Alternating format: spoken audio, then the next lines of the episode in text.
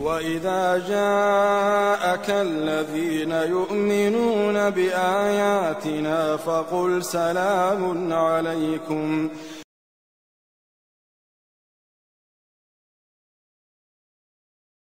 جاء عن بعض السلف لا أذكر من هو الآن أنه قال لبعض إخوانه إنني أعرف الدعاء الذي يستجيبه الله لي.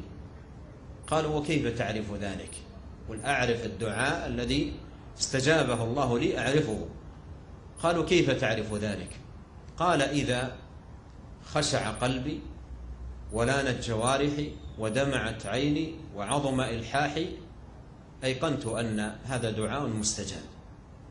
أما الدعاء الذي يصدر من قلب غافل ومن قلب لاهن ومن قلب معرض فهذا أن يستجاب له.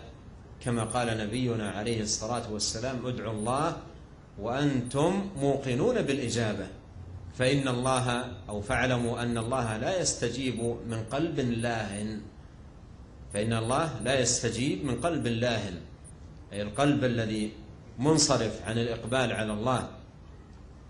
لمثل هذا حري بأن لا يستجاب له فالله عز وجل يستجيب من عبده الذي أقبل بوجهه وأقبل بقلبه وصدق مع ربه وألح في دعائه وأقبل في سؤاله وهو واثق بربه تبارك وتعالى فمثل هذا حري أن يستجاب.